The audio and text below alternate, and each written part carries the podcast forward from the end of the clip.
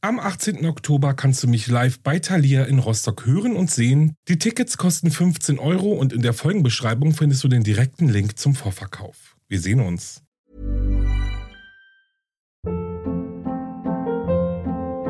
Hold up. What was that? Boring. No flavor. That was as bad as those leftovers you ate all week. Kiki Palmer here, and it's time to say hello to something fresh and guilt-free. Hello Fresh. Jazz up dinner with pecan-crusted chicken or garlic butter shrimp scampi. Now that's music to my mouth. Hello Fresh. Let's get this dinner party started. Discover all the delicious possibilities at hellofresh.com. Hey, it's Ryan Reynolds, and I'm here with Keith, co star of my upcoming film, If, only in theaters, May 17th. Do you want to tell people the big news? All right, I'll do it. Sign up now and you'll get unlimited for $15 a month in six months of Paramount Plus Essential Plan on us. Mintmobile.com slash switch. Upfront payment of $45 equivalent to $15 per month. Unlimited over 40 gigabytes per month. Face lower speeds. Videos at 480p. Active Mint customers by 531.24 get six months of Paramount Plus Essential Plan. Auto renews after six months. Offer ends May 31st, 2024. Separate Paramount Plus registration required. Terms and conditions apply if rated PG.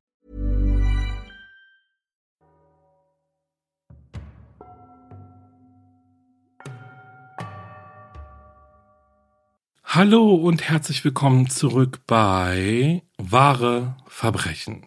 Ich bin Alex, das ist mein Podcast und ja, es ist Zeit für eine neue Folge. Zuallererst Hallo an euch alle, die fleißig auf diesen Moment gewartet haben. Endlich gibt es eine neue Folge, yeah. Aber auch Hallo an alle, die neu dabei sind und womöglich das erste Mal eingeschaltet haben. Warum so spät? Nein, Spaß, ich freue mich natürlich sehr darüber, dass ihr es zu mir gefunden habt. So Leute, es ist viel passiert, also neben der Tatsache, dass ich Geburtstag hatte. Vielen Dank übrigens für all eure lieben Nachrichten. Ich war richtig, oder nee, ich bin immer noch richtig baff, wirklich. Ja, und in diesem Zuge auch danke für eure Bewertungen, für euren Support, dafür, dass ihr zuhört, dass ihr mir schreibt, dass ihr Antworten abwartet und so geduldig seid. Vielen, vielen Dank dafür. Aber also neben dieser kleinen bescheidenen Tatsache habe ich tatsächlich auch endlich mal eine Woche Urlaub gehabt. Keine Arbeit, kein Podcast, nada. Und deswegen bin ich auch mit voller Energie wieder am Start. Aber auch neben dieser kleinen bescheidenen Tatsache gibt es noch etwas sehr, sehr Großartiges, worüber ich allerdings jetzt noch nicht sprechen darf. Ja, leider, jetzt mache ich euch so heiß, aber bei mir kribbelt's auch schon richtig in den Händen. Aber schon sehr bald darf ich davon sprechen, glaubt mir. Und es ist was wirklich richtig Großes und auch irgendwie angsteinflößendes. Aber naja, ihr erfahrt alles zu gegebener Zeit, bleibt also auf dem Laufenden und abonniert meinen Instagram-Kanal wahre-verbrechen-podcast, denn nur dort bin ich social media technisch unterwegs. Macht das also, ihr müsst ja gar nichts machen. Einfach nur abonnieren und bleibt doch einfach. Wäre cool. Na gut, kommen wir aber zum heutigen Fall. Und oh je, wo soll ich anfangen? Er ist wirklich sehr erschreckend. Er ist sehr brutal, traurig und absolut sinnlos. Nicht, dass es Kriminalfälle gibt, wo man sich denkt, ah ja, das ergibt Sinn, aber ich weiß nicht so richtig, wie ich das beschreiben soll. Also wirklich. Ja, die Triggerwarnungen zu dieser Folge findet ihr in der Folgenbeschreibung. Schaut da einfach mal vorbei und wenn ihr dies getan habt, dann würde ich sagen, klopft nochmal euer Kissen aus und nehmt eure liebste Schlafposition ein, denn ich weiß, wie viele von euch sich True Crime Podcasts zum Einschlafen anhören. Ja, also, es geht los.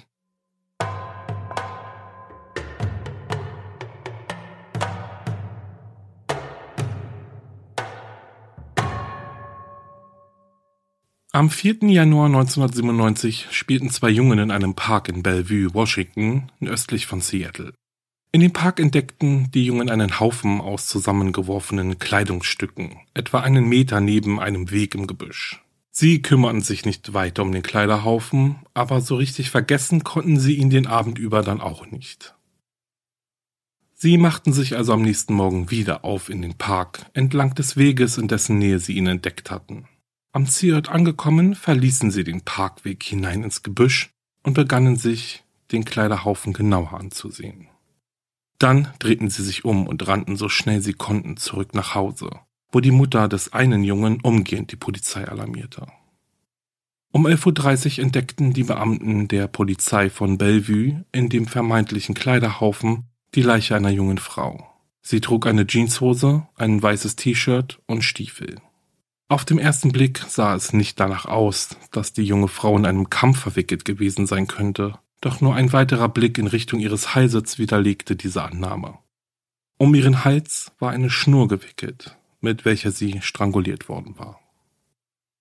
Die Identifizierung der Leiche ergab, dass es sich bei dem Opfer um die 20-jährige Kimberly Wilson handelte, die nur wenige Blocks vom Park entfernt wohnte. Nachdem der Tatort gesichert und untersucht worden war, begab sich der leitende Ermittler des King County Jeff Gomes und die Oberstaatsanwältin Patty Eakes zum Haus des Opfers, um ihre Familie über den tragischen Tod ihrer Tochter zu informieren. Jeff Gomes und Oberstaatsanwältin Patty Eakes betraten das Grundstück der Familie Wilson und liefen auf direktem Weg der Eingangstür entgegen. In der Einfahrt des Hauses standen drei Autos und die Weihnachtsbeleuchtung war noch aufgehangen. Gomes hob seine Hand und klopfte an die Tür. Nach einem kurzen Moment klopfte er erneut an die Tür, doch wieder regte sich nichts in dem Haus. Es schien, als wäre niemand zu Hause zu sein. Seltsam. Aber die Autos der Familie waren doch in der Einfahrt. Waren sie vielleicht zu Fuß unterwegs? Ermittler Jeff Gomes ging um das Haus herum und blieb an einer Glasschiebetür stehen. Sie war unverschlossen. Er drückte sie ein Stück weit auf und rief in das scheinbar leere Haus hinein. Als er dann aber wieder keine Antwort bekam, ahnte er etwas Seltsames. Er zog seine Waffe aus dem Holster und ging ins Haus hinein. Was er dann im Obergeschoss vorfand, war anders als alles, was der erfahrene Detective je gesehen hat.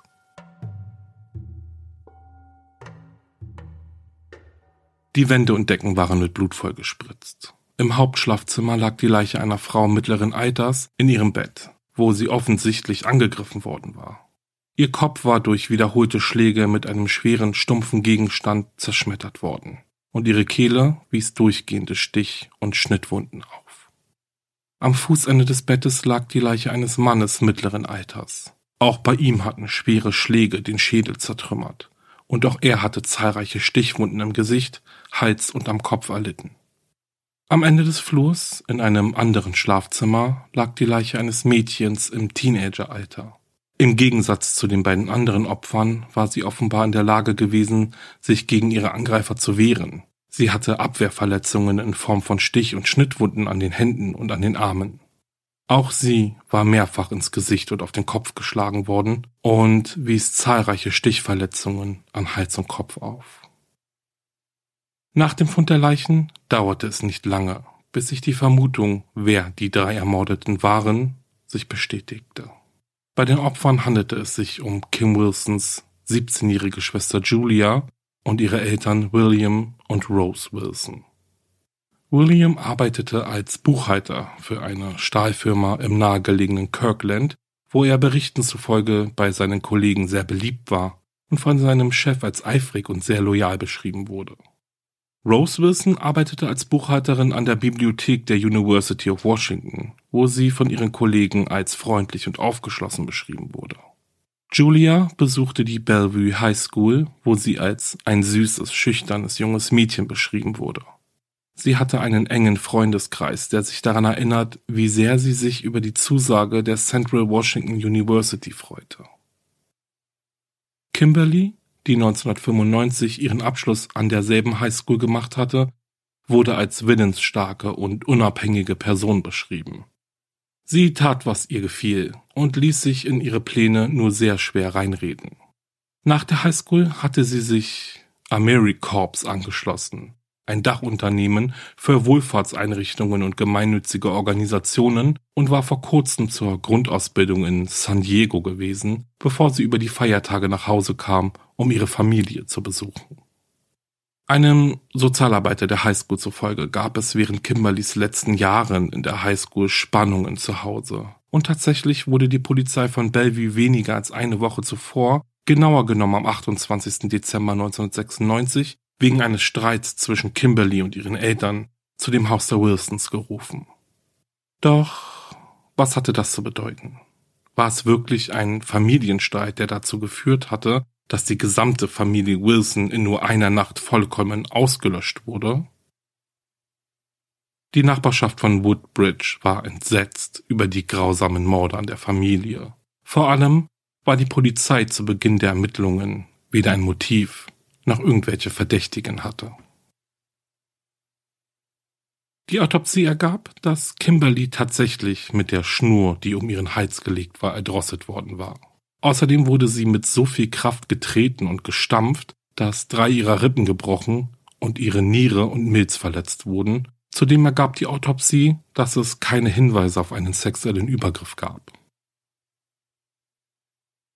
William, Rose und Julia Wilson waren mit Messerstichen in den Hals und Schlägen auf den Kopf ermordet worden.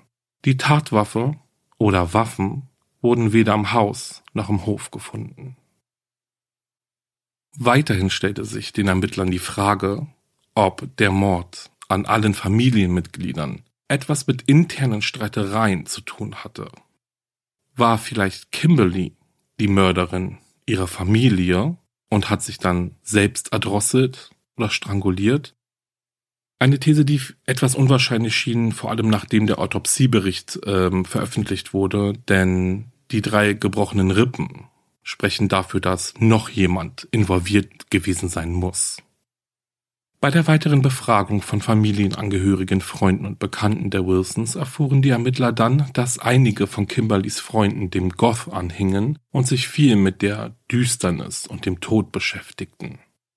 Und jetzt wird es vielleicht etwas klischeehaft, aber dies dient nur zur besseren Vorstellung davon, wie sich die Bewegung der Goth von anderen Gruppierungen abtrennt, wenn man das so sagen kann. Goth tragen dunkle Kleidung und dunkles Make-up. Auch sind sogenannte Live-Rollenspiele in der Szene weit verbreitet, bei denen sie vorgeben, Vampire, Geister, Hexen oder gefallene Engel zu sein. Goth sein ist für die meisten eine Lebenseinstellung, in der sie sich einfach wohler fühlen als in anderen gesellschaftlichen Gruppen. Dennoch wird Goth sein nach wie vor mit der Dunkelheit und dem Bösen in Verbindung gebracht. Also Satan, Dämonen, Opfergaben und so weiter. Es gibt auch Stimmen, die sich sicher zu sein scheinen, dass insbesondere für diejenigen mit mentalen oder emotionalen Problemen die gotische Besessenheit von der dunklen Seite des Lebens zu Selbstmord oder sogar Mord führen kann. Wie gesagt, es gibt Stimmen, das ist nicht meine Meinung, das will ich hier nochmal anmerken. Dafür kenne ich mich zu wenig mit der Goth-Szene aus. Aber die Morde ereigneten sich im Jahr 97 und da war man bei Weitem sicherlich noch nicht so weit, über Gruppierungen nachzudenken wie heute. Kimberly Wilson war zwar selbst kein Goth, aber einige ihrer Freunde gehörten zu einer solchen Gruppe. Sie trafen sich gerne spät abends im Danny's Restaurant im Eastgate-Viertel von Bellevue, nicht weit weg vom Haus der Familie Wilsons entfernt. Ein Ort, der ihnen eine Art Zuhause bot, denn dort konnten die Goth einfach frei sein. Für die meisten von ihnen war es vielleicht eine Art zu rebellieren oder ihre Identität zu finden, aber einige Mitglieder dieser kleinen Goth-Szene in Bellevue schienen die Sache viel ernster zu nehmen als der Rest von ihnen. Da nun diese Gruppe von Teenagern, die sich regelmäßig im Saturday Night Danny's Club trafen, irgendwie einer der wenigen Anhaltspunkte war, den die Ermittler zu Beginn der Aufklärung des Falles hatten, folgten sie dieser Spur. Es konnte ja nicht schaden, sich in Kimberlys Freundeskreis umzuhören, oder? Relativ schnell stießen die Ermittler auf zwei Namen, die mit einem seltsamen Vorhaben in Verbindung gebracht wurden. Alex Berani und sein bester Freund David Anderson, beide zu dem Zeitpunkt 17 Jahre alt, sollten laut Mitgliedern der Gruppe oft darüber gesprochen haben, einen Mord begehen zu wollen. Okay, was jetzt nach den Morden der Familie Wilson alarmierend wirkt, wurde vorher eher weniger ernst genommen.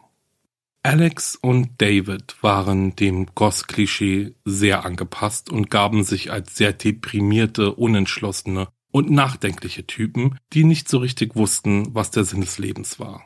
Ihre Freunde taten ihr Gerede über Mord und Selbstmord als dummes Geschwätz ab. Sie hatten zu keinem Zeitpunkt das Gefühl, dass irgendetwas von dem, was die beiden Jungs von sich gaben, ernst gemeint war. Und ich denke, das darf man nicht vergessen. Ja, es sind krasse Aussagen, wenn man sagt, man möchte jemanden töten, aber das macht einen ja trotzdem noch lange nicht zum Mörder. Und vor allem Teenageralter, wo man vielleicht noch nicht so richtig weiß, was passiert eigentlich hier gerade so in dem Leben, ist es vielleicht gar nicht so unüblich, dass der Freundeskreis nicht wirklich auf die Aussagen reagiert hat. Genauso wie ihre Freunde nahmen die Ermittler Alex und Davids Fantasien nicht so wirklich ernst. Dennoch hielten sie es für wichtig, mit den beiden über Kimberly und über die Morde zu sprechen. Sie trafen Alex Berangi und David Anderson an ihrem jeweiligen Wohnsitzen an. Die beiden gaben unabhängig voneinander an, in der Mordnacht bei Alex zu Hause gewesen zu sein. Sie haben Videospiele gespielt.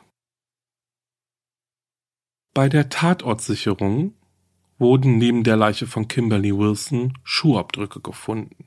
Sie mussten von einem Stiefel mit einem tiefen Profil sein, so ein typisches Waffelprofil, das kennt ihr bestimmt auch von euren Winterstiefeln. Nun ja, die Ermittler baten die beiden Teenager, ihnen ihre Schuhe zu zeigen, woraufhin Alex ein paar Arbeitsstiefel aus dem Flur holte und ihnen erklärte, dies sei das einzige Paar Schuhe, das er besitzt.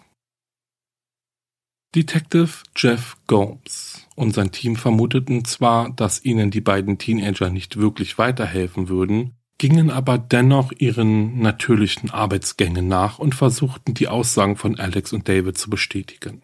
Sie erfuhren jedoch, dass Alex und Davids Abend nicht so verlief, wie von den beiden angegeben.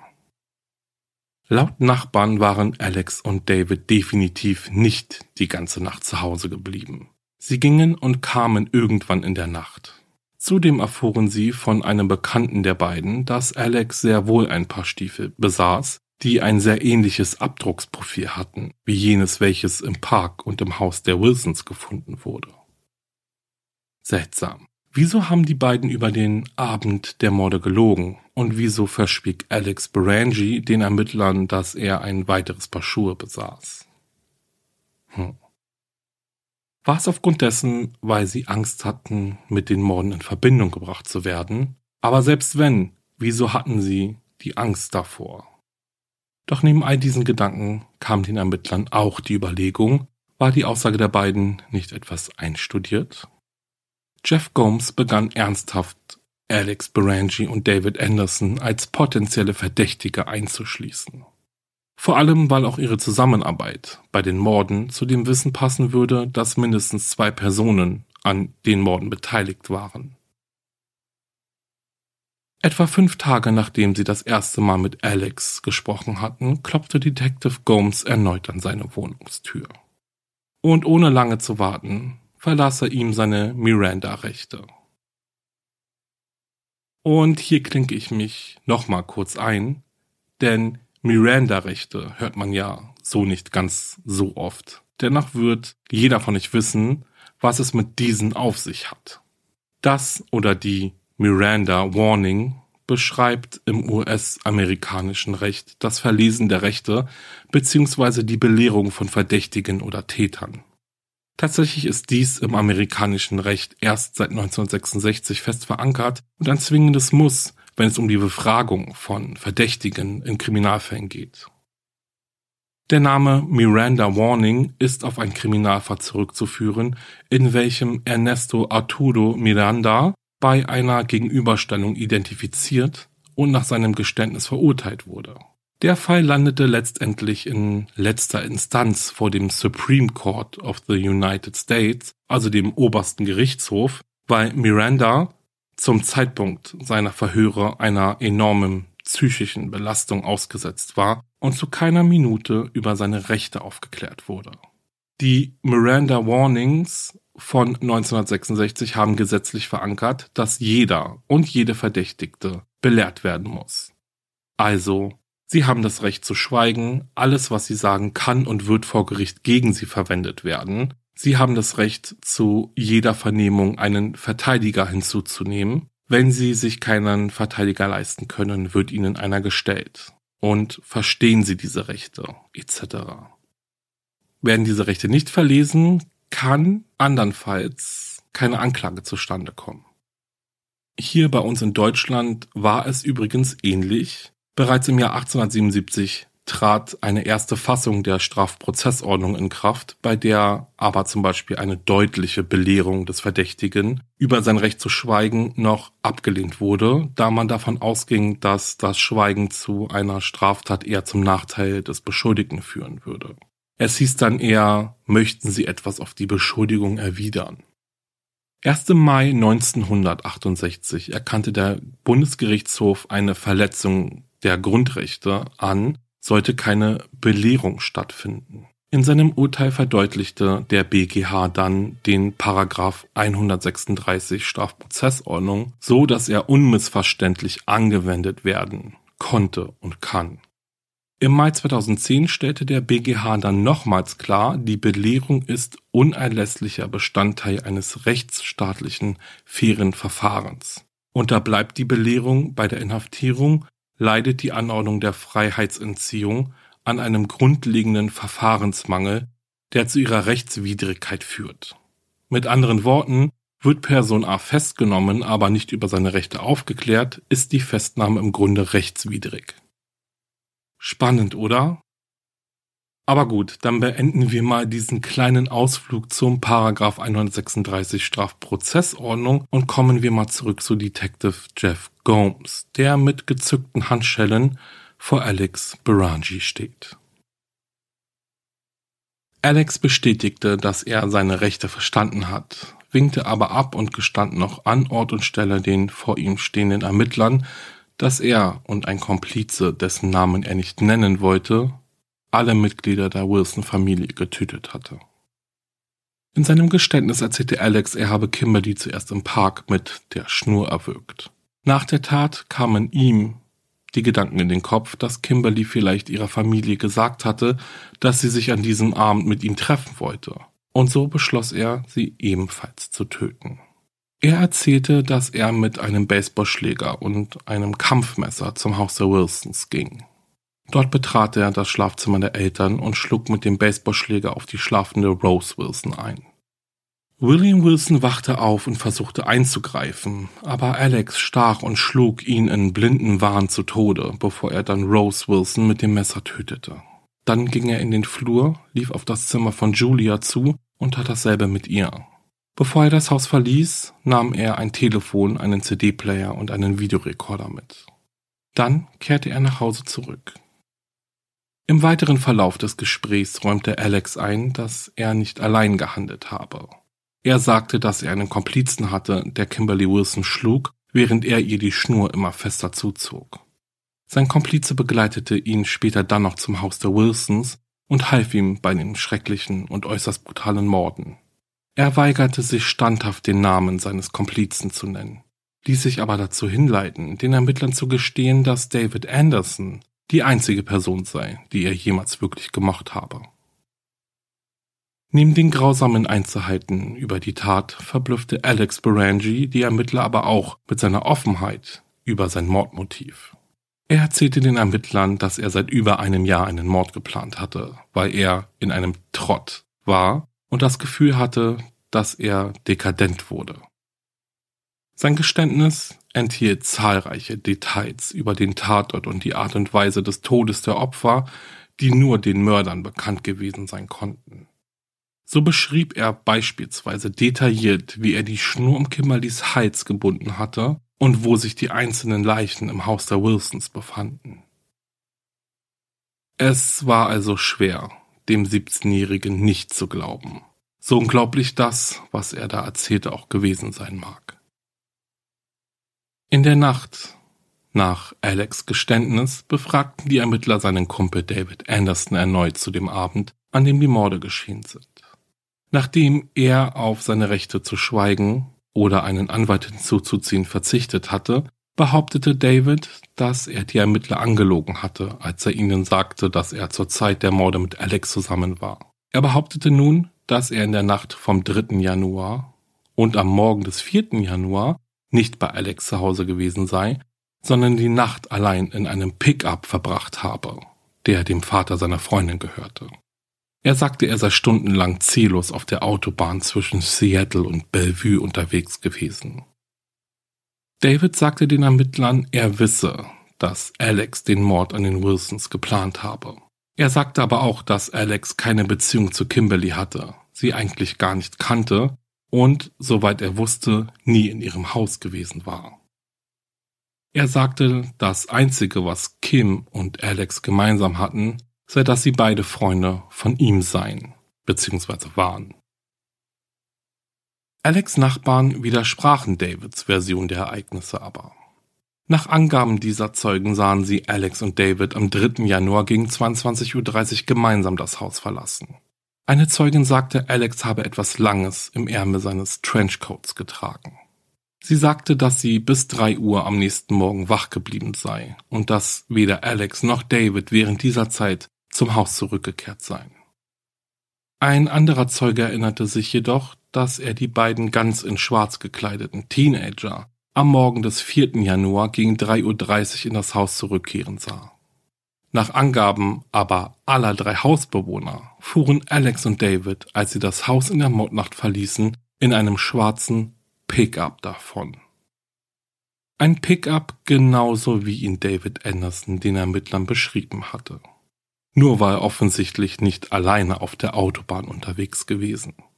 Auch Davids damalige Freundin bestätigte, dass er in dieser Zeit den Pickup ihres Vaters hatte. Sie sagte jedoch auch, David habe ihr erzählt, er habe in dieser Nacht und am frühen Morgen einfach in einem Park in dem Wagen gesessen Außerdem wäre ihr aufgefallen, dass nur sehr wenig Benzin verbraucht worden war. Zwischen dem Park, in dem Kimberlys Leiche gefunden wurde, und dem Haus, in dem ihre Familie ermordet wurde, liegen etwa acht Blocks. Der Weg würde sich auf der Tankanzeige also kaum bemerkbar machen. Andererseits wäre David tatsächlich auf der Autobahn zwischen Seattle und Bellevue unterwegs gewesen, hätte er ja auch tanken gewesen sein können, oder?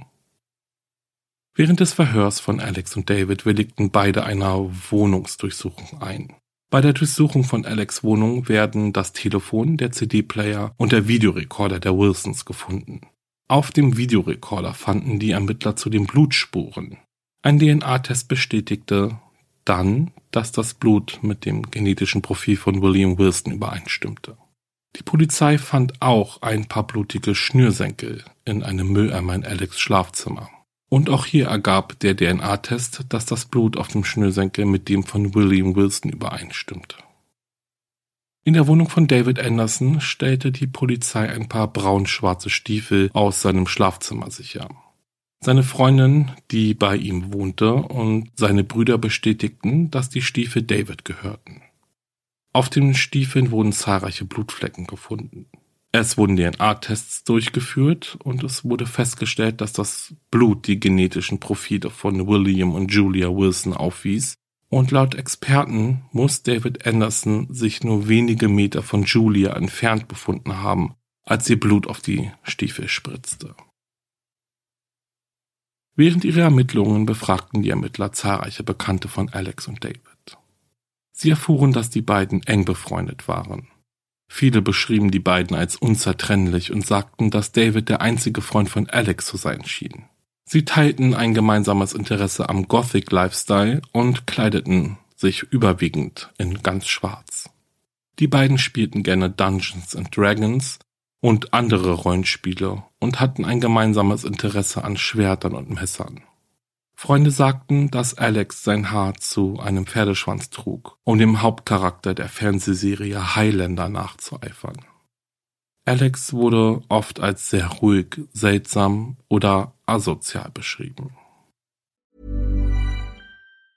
Ever catch yourself eating the same flavorless dinner three days in a row? Dreaming of something better? Well, HelloFresh is your guilt-free dream come true, baby. It's me, Kiki Palmer. Let's wake up those taste buds with hot, juicy pecan crusted chicken or garlic butter shrimp scampi. Mm. Hello Fresh. Stop dreaming of all the delicious possibilities and dig in at HelloFresh.com. Let's get this dinner party started.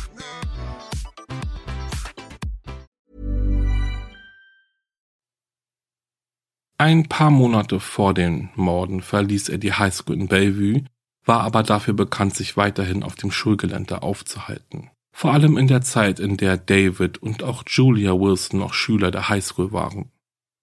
Die Ermittler erfuhren auch, dass Alex aus einigen Rollenspielgruppen ausgeschlossen worden war, weil er die Spiele zu weit getrieben hatte.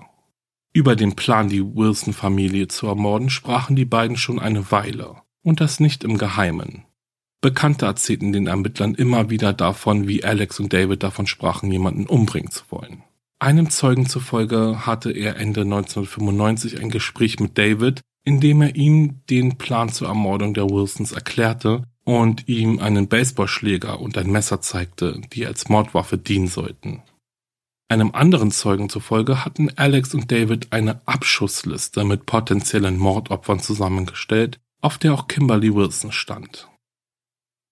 Die Ermittler erfuhren außerdem von einer Freundin von Kimberly, dass Kimberly von Davids Plan, einen Mord zu begehen, erfahren hatte. Sie sprach mit ihrer Freundin über diesen Plan und sagte, sie wolle David zur Rede stellen und versuchen, ihn davon abzubringen, diesen Plan weiter zu verfolgen.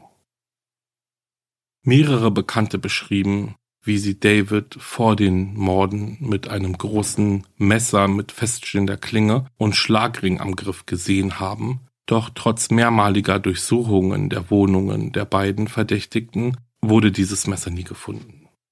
Eieiei, da gab es wohl einiges über diese beiden Teenager zu erzählen, wie man merkt. Oft decken sich die Aussagen der Befragten ja, was das Ganze irgendwie umso erschreckender macht, oder? Es schienen so viele Menschen schon einmal irgendetwas von den Mordgedanken erfahren zu haben aber dennoch wurden diese nie richtig ernst genommen. Aber mal ganz ehrlich, wie ich auch schon gesagt habe, so verwunderlich ist das gar nicht. Oder irgendwie denke ich, fällt es einem schwer, solche Aussagen zu glauben. Oder sagen wir mal, so für bare Münze zu nehmen. Dass man sie zum Beispiel bei der Polizei meldet oder so. Anhand der Aussage von Kimberlys Freundin war Kimberly wohl eine der ganz wenigen, die die Aussagen von Alex und David irgendwie zumindest ernst genommen hatte. Nun ja. Da um David und sein Alibi ja dieser besagte Pickup schwebte, beschlagnahmten die Ermittler diesen vorerst einmal, um sich das Fahrzeug etwas genauer ansehen zu können. Und tatsächlich fanden sie auch allerhand seltsamer Dinge. Zum einen fanden sie ein Stück schwarzen Stoff, so etwas wie ein Fetzen, der von einem schwarzen T-Shirt-Ärmel hätte sein können. Aber viel interessanter war der andere Fund. Und zwar fanden die Ermittler ein Stück Schnur, welche schon sehr verdächtig zu der Schnur passte, mit der Kimberly erdrosselt wurde. Die Ermittler konfrontierten Alex Berangi mit dem Fund und dieser hatte prompt eine Antwort für die Ermittler parat. Er erzählte ihnen, dass er sich aus einem schwarzen T-Shirt eine Kopfbedeckung gebastelt hatte, die er im Haus der Wilsons trug und die er, wie er sagt, dort verloren hatte. Neben dem Stoff und der Schnur wurden auch ein paar Wollsocken in dem Fahrzeug gefunden, von denen der eigentliche Besitzer den Ermittlern erzählte, dass er für gewöhnlich immer ein paar Socken im Auto aufbewahre. Alex aber hingegen zog die Socken mit in sein Verbrechen ein und erzählte, er habe, während er im Wilsonhaus war, die Socken als Handschuhe getragen, um seine Fingerabdrücke nicht zu hinterlassen. Und auch Blut wurde in dem Fahrzeug gefunden was eindeutig festgestellt werden konnte. Was den Kriminalisten des Washington State Patrol Crime Laboratory aber leider nicht gelang, war dieses Blut einer oder mehrerer bestimmten Personen zuzuordnen. Zu diesem Zeitpunkt gab es allerdings kaum Zweifel mehr an dem Gedanken, dass das Blut von einem oder mehrerer Familienmitglieder der Wilsons stammte. Alex Berangi gestand seine Tat so bereitwillig und detailliert, dass man ihm irgendwie schon fast gar nicht mehr glauben wollte. Also wisst ihr, was ich meine? An diesem jetzigen Stand der Dinge kommt man einfach, denke ich, nicht wirklich drum herum, sich einfach mal zu fragen, wieso ist er so geständig und wieso spricht er nicht über seinen Komplizen? Ist es die Tatsache, dass er einfach wusste, dass er erwischt wurde und Lügen seine Situation nur verschlechtern würde? Oder freute er sich gar darüber, die volle Aufmerksamkeit der Ermittler, aber auch der Öffentlichkeit zu haben? War dies Alex Beweggrund? Der überschattete Ruhm den er sich irgendwie wünschte? Na, ich denke, das bekommen wir schon noch irgendwie heraus. Bei seiner Vernehmung gab David Anderson an, Kimberly seit fast einem Jahr weder gesehen noch gesprochen zu haben. Die Ermittler aber entdeckten in Kimberlys Zimmer einen Zettel, auf welchem seine Pagernummer stand. Außerdem fand man einen von David unterzeichneten Schuldschein, der auf Juni 96 datiert war. Darin wurde Kimberly versprochen, dass sie bis September 96 500 Dollar von ihm zurückbekommt. Aha, David hat Kimberly also Geld geschuldet. Dieses Geld hatte er sich bereits schon Monate, bevor er ihr einen Schuldschein ausgestellt hatte, geliehen. Während der Ermittlungen erfuhr die Polizei, dass David sich oft bei seinen Freunden darüber aufgeregt hatte, dass Kimberly ihn immer wieder daran erinnerte, dass er ihr noch Geld schulde. Er wusste nicht, wie er ihr das Geld zurückzahlen sollte. Sie jedoch ließ nicht locker.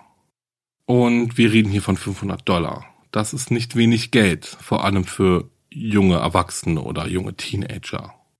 Es gibt übrigens einen Zeugenbericht, in dem es heißt, dass David in seinem Ärger über Kimberly sogar einmal so weit ging, dass er gesagt hatte, er würde sie wegen der Schulden einfach umbringen, um das Problem zu lösen. Eieiei. Und jetzt erinnern wir uns nochmal kurz daran, dass Alex Berangi die Morde ja gestanden hatte, sich bis hierhin aber stets weigerte, seinen Komplizen zu benennen. Er blieb wirklich sehr standhaft. Dennoch waren die Ermittler nun an einem Punkt, an dem sie genügend Indizien und sogar Beweise hatten, um David Anderson mit den Morden in Verbindung zu bringen. Er wurde also verhaftet, kam in Untersuchungshaft, leugnete aber weiterhin seine Beteiligung an den Morden. Der Prozess gegen Alex Berangi und David Anderson sollte im Oktober 1998 beginnen. Die beiden Teenager waren zu diesem Zeitpunkt gerade erst 17 Jahre alt, wurden aber aufgrund der Brutalität und der Skrupellosigkeit der Morde als Erwachsene des Mordes ersten Grades angeklagt, und zwar gemeinsam. Nun war es aber so. Das Gericht war gerade dabei, die Geschworenen für den Prozess zusammenzusuchen als im Bundesstaat Washington ein entscheidendes Urteil gesprochen wurde, welches es Angeklagten erleichtert, sich auf eine verminderte Schuldfähigkeit aufgrund ihres Geisteszustandes zu berufen. Und daraufhin beantragte Alex Berangis Anwaltsteam erneut, nachdem sie damit nämlich ursprünglich durchgefallen sind, die Zulassung einer Expertenaussage eines Psychologen, der bei Alex eine bipolare Störung diagnostiziert hatte. Laut dem Gutachten ist die Krankheit dadurch gekennzeichnet, dass Alex Stimmung zwischen extremer Erregbarkeit und einem extremen Rückzug aus der Gesellschaft hin und her wechselt. Und hier kurz die Anmerkung, ich bin kein Arzt und das Thema bipolare Störung wurde hier nur sehr, sehr oberflächlich angesprochen. Alex Anwaltsteam hatte Erfolg. Aufgrund des neuen Urteils entschied Richter Spurman vom Kings County Superior Court, dass Alex nach den neuen Richtlinien berechtigt sei, eine Verteidigung wegen verminderter Schuldfähigkeit anzustreben und dass er und David Anderson getrennt verurteilt werden sollten, um dies auf faire Weise zu tun. Richter Spurman entschied auch, dass Alex Geständnis zulässig sei dass aber alle Hinweise auf einen Komplizen herausgeschnitten werden müssten, um den Fall gegen David Anderson nicht zu beeinträchtigen. Okay, also Alex und David sollten wegen der Morde nun getrennt voneinander verurteilt werden. Alex plädiert auf eine geminderte Schuldfähigkeit. Und aufgrund dessen, dass Alex Geständnis geschwärzt werden sollte, also zumindest die Passagen, die andeuten lassen, dass er die Morde nicht alleine begangen hatte, entschied sich die Staatsanwaltschaft letztendlich dafür, sein Geständnis gar nicht erst als Beweismittel zu verwenden, weil sie nämlich die Befürchtung hatte, dass die Geschworenen dann denken könnten, er hätte die Morde alleine begangen. Die Staatsanwaltschaft nahm ihre Argumentation im Prozess gegen Alex Berangi wieder auf und brachte ihn mit David Anderson in Verbindung, von dem sie glaubte, dass er den Plan Kimberly zu töten angestiftet hatte. Um die beiden mit den Morden an Rose, William und Julia Wilson in Verbindung zu bringen, legten sie die Aussage der Gerichtsmediziner vor, wonach die Opfer mit einem Messer und einem Baseballschläger getötet wurden, was die Möglichkeit von mehr als einem Angreifer aufkommen ließ. Zahlreiche Freunde und Bekannte von Alex und David sagten aus, dass die beiden beste Freunde waren und dass sie häufig Gothic-Fantasien in Rollenspielen wie Dungeons and Dragons auslebten. Andere Zeugen erinnerten sich daran, dass Alex und David oft über ihren Wunsch gesprochen hatten, mit Baseballschlägern und Messern Morde zu begehen. Um die Behauptung zu untermauern, dass Alex geistige Fähigkeiten zum Zeitpunkt der Morde durch seine bipolare Störung beeinträchtigt gewesen waren, rief die Verteidigung die Psychologin Karen Fromming in den Zeugenstand. Und Achtung, es geht jetzt um Depressionen und Selbstmordgedanken. Wenn ihr euch bei dem Thema nicht wohlfühlt, dann springt ein wenig vorwärts. Laut Dr. Fromming hatte sich Alex in Bezug auf sich selbst und seine Zukunftsaussichten noch nie so wohl gefühlt wie zu dem Zeitpunkt unmittelbar vor den Morden. Am Tag vor den Morden hatte sein Chef bei einer Baufirma in Seattle seine Arbeitsmoral gelobt und ihm eine Gehaltserhöhung versprochen. Doch gerade als es so aussah, als würde sein Leben eine Wende nehmen, erfuhr er von seinem besten Freund David Anderson, dass der Plan in die Tat umgesetzt werden sollte. Der Plan war, Kimberly Wilson zu töten. Laut Dr. Fromming befand sich Alex zu diesem Zeitpunkt seit Monaten in einer tiefen Depression und hatte seiner Mutter erzählt, dass er an Selbstmord dachte. Er hatte keine Pläne für die Zukunft und fand außerhalb seiner Arbeit wenig persönliche Befriedigung. Während dieser Zeit der Verzweiflung wurde er emotional immer abhängiger von seinem einzigen Freund David Anderson, für den er alles tun würde. Alex habe ihr erzählt, dass er während der Morde das Gefühl hatte, sich selbst zu beobachten und dass er es nicht für real hielt. Die Psychologin vermutete, dass er nicht in der Lage war, zwischen Rollenspielen mit Schwertern und Zauberern und dem tatsächlichen Morden zu unterscheiden. Sie sagte auch, Alex habe ihr erzählt, dass David, William und Rose Wilson mit einem Baseballschläger aus Aluminium geschlagen habe, dass er aber selbst Julia angegriffen und Kimberly erwürgt habe. Alex Eltern saßen im Gerichtssaal, als Dr. Fromming ihre Aussage tätigte. Drei Wochen nach Beginn des Prozesses befanden die Geschworenen Alex Berangi in allen vier Anklagepunkten des schweren Mordes ersten Grades für schuldig. Alex schluckte schwer, als die Urteile verkündet wurden, zeigte aber ansonsten keine Reaktion. Zwei Monate später wurde er zu vier aufeinanderfolgenden lebenslangen Haftstrafen ohne die Möglichkeit der Bewährung verurteilt. Auf die Frage, ob er etwas zu sagen habe, antwortete er mit Nein, ich glaube nicht. Eine Woche nach Alex' Verurteilung wurde David Anderson wegen seiner Beteiligung an den Morden vor Gericht gestellt. Die Staatsanwaltschaft stellte ihn den Geschworenen als einen charmanten, manipulativen jungen Mann vor, der auf Rache sinnte. Laut der stellvertretenden Staatsanwältin war Kimberly Wilson einmal in David verliebt gewesen, obwohl er drei Jahre jünger war als sie. Sie dachte, er sei süß und lustig, David aber hielt Kimberly für unbeholfen und unattraktiv. Aber er erlaubte ihr, mit ihm befreundet zu sein und ließ sich auch gerne Geld von ihr. David war wütend darüber, dass sie ihn ständig darum bat, ihr das Geld zurückzuzahlen, und er entwickelte Hass ihr gegenüber. Er wollte nicht nur sie zerstören, sondern alles, was mit ihr zu tun hatte. Er wollte ihre gesamte Familie auslöschen, so die Staatsanwaltschaft. Obwohl der Fall gegen David Anderson in weiten Teilen mit dem Fall gegen Alex Berangi übereinstimmte, gab es doch auch erhebliche Unterschiede. Alex hatte die Morde gestanden und sie im Detail mit der Psychologin Dr. Fromming besprochen, während David nach wie vor jede Beteiligung an den Morden bestritt und alles auf Alex schob. Was es für die Staatsanwaltschaft notwendig machte, sich mehr auf physische Beweise zu stützen.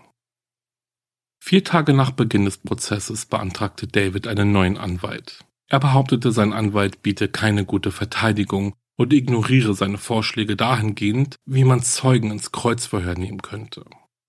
Der Vorsitzende Richter aber lehnte seinen Antrag auf einen neuen Anwalt ab. Doch dies war nicht das Einzige, was zu einer Unterbrechung des Prozesses geführt hatte. Mehr als einen Monat nach Beginn des Prozesses wurde ein Geschworener entlassen, weil er einem anderen Geschworenen wohl im Scherz gesagt hatte, er ist schuldig. In dem Prozess gegen David Anderson sagten mehrere neue Zeugen gegen ihn aus. Unter anderem auch ein Mithäftling, der behauptete, David habe ihm gestanden, Kimberly getötet zu haben. Und er sei dabei gewesen, als ein Freund ihre Familie tötete. Noch belastender aber war die Aussage eines Freundes von David, der aussagte, David habe ihn eingeladen, sich an den Mordkomplott zu beteiligen, ihm sogar Messer und Baseballschläger gezeigt und später gesagt, wir werden die Wilsons auslöschen. Eine Ex-Freundin von David sagte aus, dass er schon immer eine ausgeprägte Faszination für Messer hatte und oft ein Kampfmesser unter seiner Kleidung getragen hatte. Er hatte ihr auch mal gesagt, dass ein Baseballschläger eine gute Waffe wäre. Zu Davids Verteidigung sagte unter anderem seine ehemalige Highschool-Freundin aus. Sie stellte sein Verhalten als normal und für sie überhaupt nicht beunruhigend dar. Sie erzählte den Geschworenen, dass sie auch Messer mochte und dass sie und David oft zusammen in einen Messerladen gingen, um sich die Ware anzusehen. Die Gerichtsmedizinerin Kim Duddy sagte aus, dass im Haus der Wilsons mehr als 100 blutige Schuhabdrücke gefunden wurden. Obwohl die Polizei ein paar blutbespritzte Stiefel aus Davids Haus beschlagnahmt hatte, musste Duddy im Kreuzverhör aber zugeben, dass sie nicht in der Lage war, diese mit einem der Schuhabdrücke in Verbindung zu bringen. Trotz all der belastenden Zeugenaussagen gegen David Anderson konnten die Geschworenen sich nicht einigen. Dadurch kam es also zu keiner Verurteilung von David Anderson und die Staatsanwaltschaft war nun in der Situation, den Fall neu aufrollen zu müssen. Anderson feuerte seine Anwälte und trat zu seinem zweiten Mordprozess mit einem neuen Verteidigungsteam an, das ihm mehr zusagte. Der Prozess begann fast auf den Tag genau ein Jahr nach dem ersten Verfahren gegen ihn. Im Großen und Ganzen war der zweite Prozess eine Kopie des ersten, jedoch mit einer sehr interessanten Ausnahme. Anstatt zu versuchen, die Morde ausschließlich Alex anzulasten, behaupteten die Anwälte von David nun, dass eine zweite Person beteiligt gewesen sei, diese aber nicht David gewesen war. Nach diesem Prozess hatten die Geschworenen keine großen Schwierigkeiten, zu einem Urteil zu kommen und entschieden in sechs Stunden, dass David Anderson in allen vier Anklagepunkten des schweren Mordes ersten Grades schuldig sei. Als das Urteil verlesen wurde, saß er mit geradem Rücken ausdruckslos da. Wie auch schon Alex wurde David zu vier aufeinanderfolgenden lebenslangen Freiheitsstrafen ohne die Möglichkeit der Bewährung verurteilt. Also damals, im Jahr 2000, als das Urteil gesprochen wurde. Mit den Jahren änderten sich immer wieder die Gesetze in diversen Bundesstaaten der USA, vor allem in Bezug auf die Verurteilung von minderjährigen Straftätern. Um ihnen eine Rückkehr in die Gesellschaft zu ermöglichen, wurden die Höchststrafen begrenzt. Im Jahr 2016 legte David Anderson ein umfangreiches Geständnis ab. Bis dahin hatte er immer und immer wieder daran festgehalten, dass er unschuldig sei und zu Unrecht im Gefängnis sitzt. Nun aber, fast 19 Jahre nach dem Mord an Kimberly Wilson und ihrer Familie, gestand er die Tat. Die Staatsanwaltschaft argumentierte bei dem darauffolgenden Prozess, welcher im Februar 2022 stattfand, dass dies eine taktische Entscheidung von David Anderson war und sie sollte Recht behalten, denn nach einer zweitägigen Anhörung verurteilte Richter Michael Scott vom King County Superior Court David Anderson zwar erneut zu einer Mindeststrafe von 33 Jahren hinter Gittern, was aber bedeutete, dass David Anderson schon bereits in acht Jahren entlassen werden könnte. Alex Berangi hat dieselben Chancen wie David, das Gefängnis schon bald verlassen zu können. Er aber hat bis heute kein neues Verfahren angestrebt. Offenbar hat er sich mit seiner Strafe abgefunden.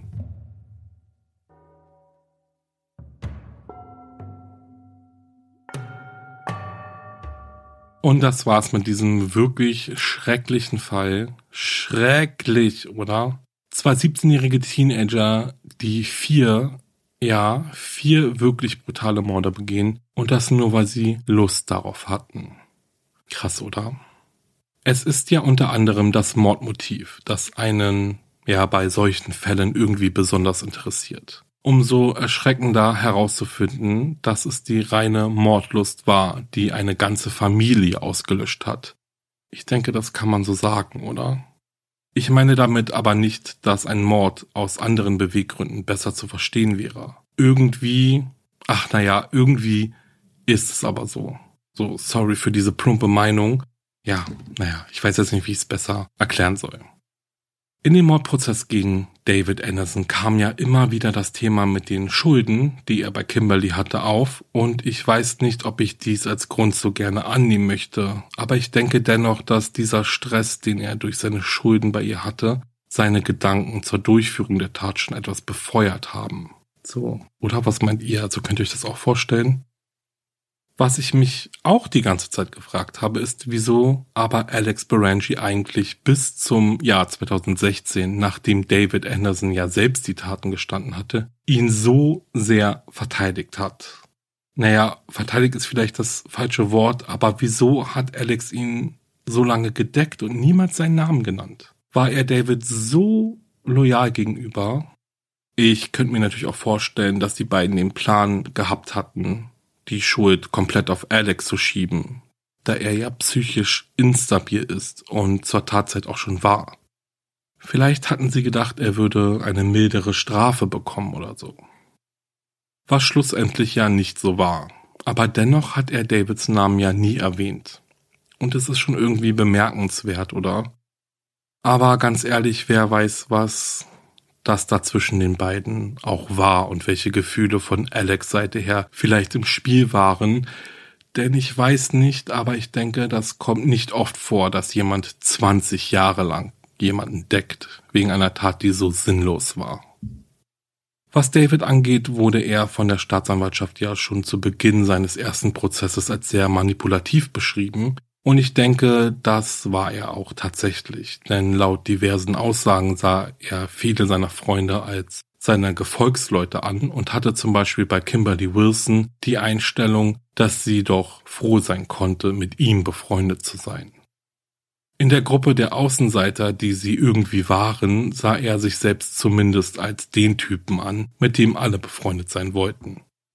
Er aber entschied, wer es sein durfte. Zu seiner möglichen baldigen Entlassung gab es natürlich einen ordentlichen Aufschrei. Und so hieß es zum Beispiel in einer öffentlichen Mail an den Kings County Superior Court, die Familie Wilson sei ohne rationalen Grund getötet worden. Und ihre Morde gehörten zu den schlimmsten Verbrechen, die jemals in King County begangen wurden. Wenn man die grausamen Details dieses Falls sieht, das kalkulierte, sinnlose Abschlachten von Familienmitgliedern nur für den Nervenkitzel, bekommt man diese schrecklichen Bilder nicht mehr aus dem Kopf. Als wir diesen Fall verfolgten, war dem Gericht sehr wohl bewusst, dass David Anderson zu diesem Zeitpunkt 17 Jahre alt war und dass er womöglich die gesamte Familie absichtlich vor seinem 18. Geburtstag tötete, um eine schwere Strafe zu vermeiden. Ich verstehe, dass sich das Gesetz geändert hat, aber die ursprünglich verhängte lebenslange Haftstrafe war meiner Meinung nach die richtige Strafe sagte der leitende Staatsanwalt Dan Satterberg. Aber das Gesetz jedoch besagt es so, es ist David Andersons Recht, nach einer angemessenen Verbüßung seiner Strafe die Chance auf eine Eingliederung in die Gesellschaft zu bekommen. Warum Alex Berangi diese Option bisher nicht in Anspruch genommen hat, das bleibt wohl erst einmal ein Rätsel. Okay, das waren meine kleinen Gedanken zu dem Fall und bevor ich mich bei euch verabschiede, gibt es jetzt ganz offiziell den Weird Crime der Folge. Also passt auf. Als die Polizei einen 18-Jährigen festnahm, trug er nur ein Sweatshirt, rote Boxershorts und eine weiße Socke am linken Fuß. Und warum? Ein paar Stunden zuvor war er in die Wohnung eines alten Mannes eingebrochen, der den Jungen zu Boden rang und ihn zum Weinen brachte, bevor er sich aus seinen Schuhen und seiner Hose befreite und aus dem Haus rannte. Oh je, na hoffen wir mal, dass ihm das Abschreckung genug war und er seitdem seine Einbrecherkarriere an den Nagel gehängt hat. Alles klar, dann würde ich zum Abschluss unbedingt noch einmal darum bitten, dass wenn euch mein Podcast gefällt, ihr mir eine liebe Bewertung schreibt oder zumindest eine 5-Sterne-Bewertung oder einen Daumen nach oben schenkt. Ich weiß, dass ihr wisst, dass das nämlich mir und diesem Podcast wirklich sehr viel bedeutet. Abonniert auch meine Instagram-Seite wahre-verbrechen-podcast. Überflutet die Seite mit ganz vielen Herzen. Schreibt mir oder seid stille Zuschauer, wie auch immer. Ich freue mich sehr, sehr, sehr darüber. Wenn ihr Lust auf ein bisschen Grusel habt, dann hört auch in meinen Podcast Paranormale Verbrechen rein. Und wenn ihr mögt, könnt ihr passend dazu auch einen kuscheligen Pullover in meinem Merch-Shop kaufen. Ich verabschiede mich jetzt von euch und freue mich auf die nächste Folge mit euch. Bis dahin, bleibt sicher. Ciao.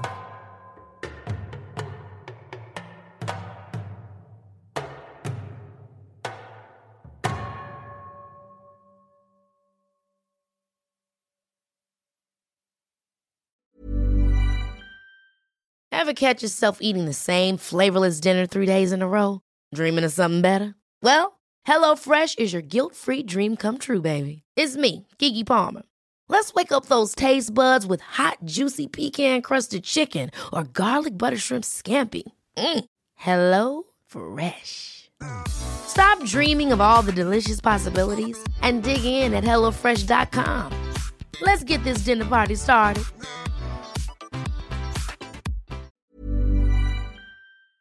Höre jetzt die vierte und alle anderen Staffeln meines True Crime Podcasts Steigt nicht ein, exklusiv auf Podimo. Alle Infos findest du in der Folgenbeschreibung.